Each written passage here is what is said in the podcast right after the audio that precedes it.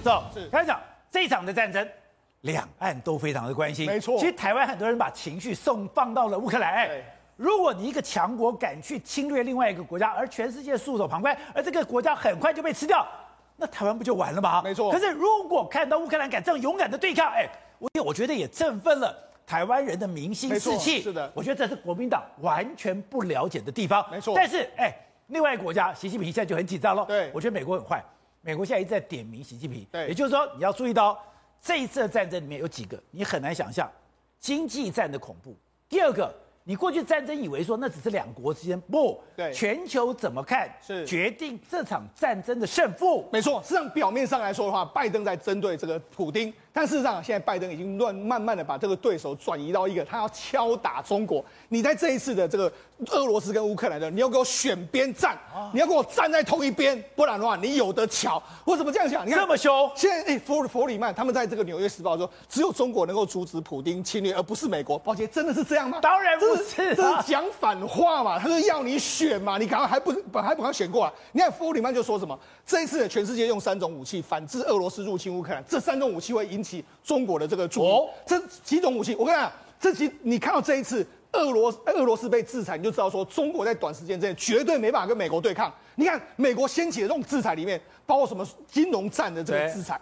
能源战的这个制裁，包括说企业的这样制裁，这种东西中国会不会害怕？不会害怕。中国当然会害怕。所以这些其实这一次俄俄罗斯入侵中入侵乌克兰的结果，就是美国示范一次给你看，如果你敢打台湾，我就怎么样对付你。而且刚才讲到，你现在以前讲嘛，经济制裁嘛，本来俄罗斯我都传好了，我黄金也准备好了，而且我已经慢慢跟你美元脱钩了。对但没有想到这次的制裁，全世界都加入，是全世界的加入里面，它会让整个乌克兰俄罗斯的经济窒息，更不用讲。一般的个人、一般的企业对，全部都卷入在这场战争里也面。就是因为普京讲的非，哎，拜登讲的非常清楚，你普京侵侵略之后，你俄罗斯国力会越来越弱。同理，他也是跟中中国讲这句话，虽然他故意讲说只有你能够阻挡，其实根本不是这样。好，那事实上，其连中国、美国的中央情报局都说，俄罗斯在乌克兰遭遇的困局，让习近平觉得很困惑。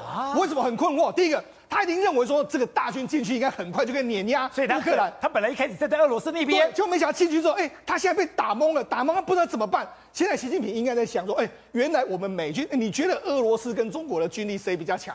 现在俄罗斯军力不见得比中国弱哦，可是你看他在乌克兰里面遇到这么大的困局，你双方弄 AI 科技实力的差距，这不就是俄罗斯跟？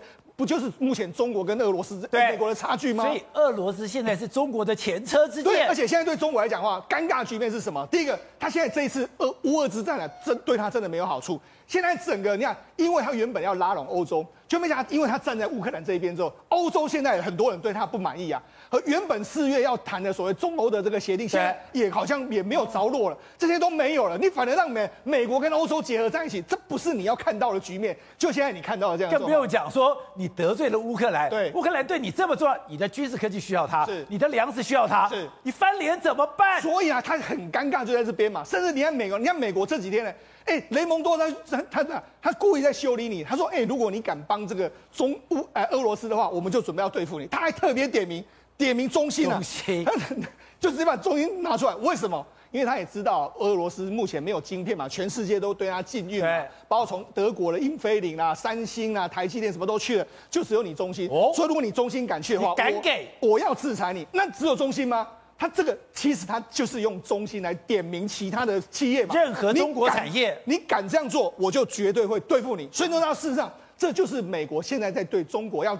这个出手的一个状况，所以我就讲嘛，因为美国在对付你啊，所以你知道这几天的时候，哎，全球股市都回温的时候，中国股市一路一路惨跌。我我们讲一个非常重要，你看这几天中国股市是这样一路破底啊，破底下来之后，你就你知道，你说今天大家回升，它继续跌，对，就跌跌跌跌，你知道跌到怎么样？跌到他们的，他们就是说，哎，很多人广股股民就问他，哎，为什么会跌啊？就变成他们的财经杂志就说，因为是外部因素。外因拖累，就是国外打仗，就在这个因素出来的时候，大家骂翻天，马上还登登上微博热搜。你就说，哎、欸，别能不能够别人的恶心啊？你看国外大涨的时候，我们也没有涨过啊，那为什么我们我们就是人家跌我们就跌，那国外涨我们也没有涨啊？你中国股民很生气，骂的要死啊！你要扯啥啊？没有外国因素的时候也在跌啊，对不对？那不打仗的时候也没有看到 A 股多强势啊？你看美股美股那么强的时候，你然后涨什么？所以呢，大家全部骂翻天。现在中国的企业。也被西方世界玩弄在股掌之间。这家公司叫做青山控股，它目前是全世界最重要的镍的这个，它镍矿是全世界最多的。就大家因为它前一阵子一直是放空镍，放空镍的时候就没啥，原本镍只有一吨是在二点五万，现在已经已经一吨飙到十万块。那为什么它会被嘎？事实上很简单的一个道理，因为它原本说我镍矿那么多，所以我就卖镍矿，卖了大概二十万二十万吨出去，就没想到因为。这一次美国制裁俄罗斯之后，俄罗斯的镍矿没办法运出来，没办法交割。他原本要拿俄罗斯的矿镍矿来交割，没办法交割。没想到说这时候呢，外国公司嘉能可看到你这个是被我狙杀的好局面，我就开始把你这个期货指数给你拉抬上来，因为他们这是现货交割，你要用现货交出来，没有现货怎么办？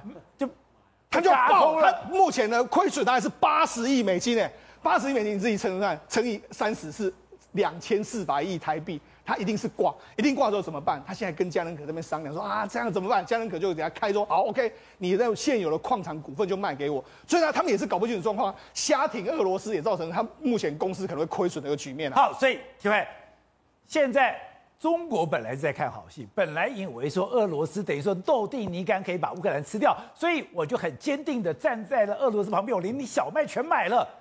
他现在踩了一个大地雷了吗？对，习近平万万没想到他站错边了哈，站错边了，全世界都在看着中国，你打算要怎么做？今天美国来讲的话很清楚一件事情，你老中国不想当老大吗？你不是想当老大吗？你现在就出来给我当老大吧！你今天看看了，就给俄罗斯跟乌克兰给你处理，看你怎么处理。结果才发现到说，哎，中国没办法当老大，不敢出来，美国在当老大。所以第二件事情来讲，所以说一直放消息说，只有中国能够处理这个问题，只有中国可以协调。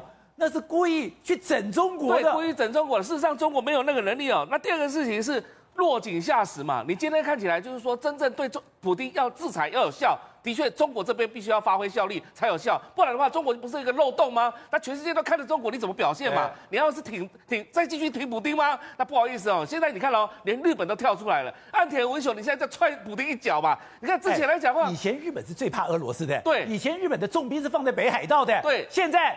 连日本都看不起普京了。岸田文雄三月七号在参议院讲说，北方四岛是日本的固有领土。哎，这句话是不是不是看到中国讲说台湾是这个中国固有领土？那乌克兰普丁讲说是俄罗斯固有领土。他有样学样。有一种国犬叫秋田犬，非常的凶。这个犬是绝对不送人的，它只送给谁？只送给普丁，对我去讨好普丁，我多怕普丁，现在不怕了。对，那时候安倍晋三希望能够跟俄罗斯签订和平条约，然后呢，慢慢跟他谈北方四岛事情。结果没想到现在岸田文雄硬起来了。你看岸田文雄直接跟俄罗斯讲说这是日本的固有领土，然后隔天呢，林方正林方正也硬起来了，他说俄罗斯是非法占领，非法占领，连这种话语都用出来，因为是第一次用这种方式哦。你看到日本，他现在突然间硬起来了。乌克兰陷入泥沼，我在北方四岛开始生活，是这样子可以。搞搞搞生活，然后这是背后有没有美国的意志？美国会不会在背后故意给他塞了？对哈，对，就故意说你现在趁这个机会，把说不定把北方市长趁这个机会最有权力、最有那个所谓的筹码，可以跟普京来谈这个事情。所以你看到现在了，我我讲一句话叫“虎落平阳被犬欺”啊，当然不是说这个日本是犬，但是问题是说今天最重要的是这样，连日本都出来欺负。以前董事长最演讲的，在圈圈代表就像客蛋饭。当有一个人落水的时候，大家一定会客蛋饭的。所以岸田文雄真的踹他一脚，踹普丁一脚。那习近平呢？习近平怎么办？要保护普丁吗？还是要趁势踹踹普丁一脚？当然，现在习近平逃税了去啊，他没办法，他只能站在普丁这一边。但问题是什么？他会不会被普丁整个拖下去、拖下水，连累到他的整个连任？而且这就是大家关心的问题。刚刚讲美国情报讲说，他说现在对于乌克兰的状况，习近平一定非常的困惑。他如果看到了美国这种打仗，跟他过去想象不一样，他不吓死了？是啊，你看到更重要的事情是什么？二制武器能用吗？你看二制武器，结果被美国的一个刺针飞弹，结果就可以把苏苏对这个系列的那个战机全部打下来。所以你看到这场战争影响层面非常大，不只是现在看到的经济制裁而已，你接下来国际社会的军火市场全部重新大洗盘。好，慧成，刚才讲写这个世界是平的，等于《纽约时报》的专栏作家弗里曼，他就讲啊，他说，哎。中国习近平应该出手，因为这个对习近平来说是很大的教训。怎么样教训？他觉得，他说：“哎，你要知道，经济武器它的威力跟核弹一样，而且他不知道他是大国集合进行部署，他还有拥有权力的个人、企业跟社会团体，现在没有任何政府命令，他们可以自行实施制裁跟抵制，这有多可怕？我们这样讲，可口可乐，哎，可口可乐是算是第一个进到了俄罗斯，也是第一个。”进到中国的企业，他当时讲中国十四亿人，一人喝一口可口可乐，那就赚翻了。对，可是现在本来就要撤出来不可。现在全世界的包围，人民的意志，可口可乐啦、麦当劳啦、Starbucks 的全部都离开了。对，现在其实美国有流传一份名单，耶鲁大学的一个教授列出这个应该叫做死亡名单，什么意思呢？他说了啊，现在全世界呢有三百个企业呢，基于一个良心的理由退出了俄罗斯这相关的经营，但是还是有人不退出。不退出。他所公布的这些就是不退出的名单。然后呢，他们就后来就说，只要上了这个名单，其他人就等于是告诉。诉全世界，他就是个黑心企业，所以你知道吗？这个本来可口可乐列进去有很危险、很可怕吗？对，所以可口可乐本来被列进去，马上说：“哎，对不起，我们宣布要退出。哦”就是列入这个名单，马上退出，马上退出，然后包括雅诗兰黛也要退出，所以你就知道现在真的，甚至有人他们那个大学教授写的很有趣，他就说：“哦，现在越来越多的企业打电话问我说，要怎么样。可以不列入你们这个名单当中？大家很害怕被吓死了。对，所以大家很害怕被变成是呃被人家说所所谓死亡名单啊，好像说。你好像列在这个名单当中，你等于就是跟普丁站在同一阵线的感觉，所以现在真的非常多。哎，除了刚刚提到可口可乐之外，连星巴克这部分也宣布要退出。那目前为止，星巴克在整个俄罗斯应该有一百三十个据点，他们也就是说，哎，虽然在我们全球星巴克的营收不到一趴，但是我们认为还是应该要跟这个时间点要跟这个乌克兰人哦共体时间，所以这部分我们会提。那另外就是刚提到麦当劳，麦当劳的呃意义非常重大，因为我们知道。一九九零年一月份的时候，当麦当劳回到呃，就是在那个俄罗斯第一家店开的时候，它被认为是整个俄罗斯跟西方民呃国家接轨的一个非常重要的指标。我今天才知道，全世界单一点。最大的是在俄罗斯，对，麦当劳在俄罗斯的一个店可以容纳一千人。你知道麦当劳在整个俄罗斯养了多少员工吗？六万人，所以就知道有多大。它一间店可以的迎接一千人，面积是高达两万八千平方英那个英尺，你就多少有多大。你现在看到画面，就是在一九九零年的一月份，他第一次开店，然后第一家店是在所谓的普希金广场麦当劳这边。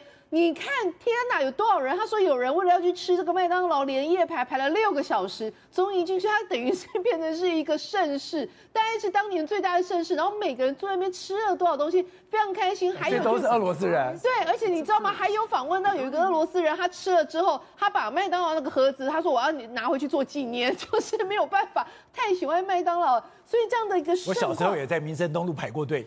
啊，是吧？那家好像快。那是台湾的第一个店，对对对，还在。对，所以你就知道，就是说，真的是那时候在，它可以代表一个指标，这么代代表指标，就是俄罗斯张开大门，跟西方世界开始接触了一个非常重要的象征意义。但没有想到，现在麦当劳也宣布，就是说他们要暂停这个整个俄罗斯的这个营运。那到底要暂停到什么时候？他说：“哦，不好意思，我们不知道。但是所有的薪资都一样，还是继续会支付当中。那现在因为那个麦当劳真的要撤撤出，你知道？”你看这个画面是什么？连夜在排队啊！赶快吃最后一个麦当劳，一口麦当劳，甚至还有出现麦当劳的黄牛，哎，喊价喊到大概一万块，非常夸张一个价钱。一个麦当劳要一万块。对，然后很多人就开始就是说要把这个麦当劳留下来，隔着呃留着个呃以后几天可以慢慢吃。大雪当中纷纷还要排队吃麦当劳，你就知道对于这个麦当劳即将要撤出俄罗斯，真的是呃击溃了俄罗斯人的心。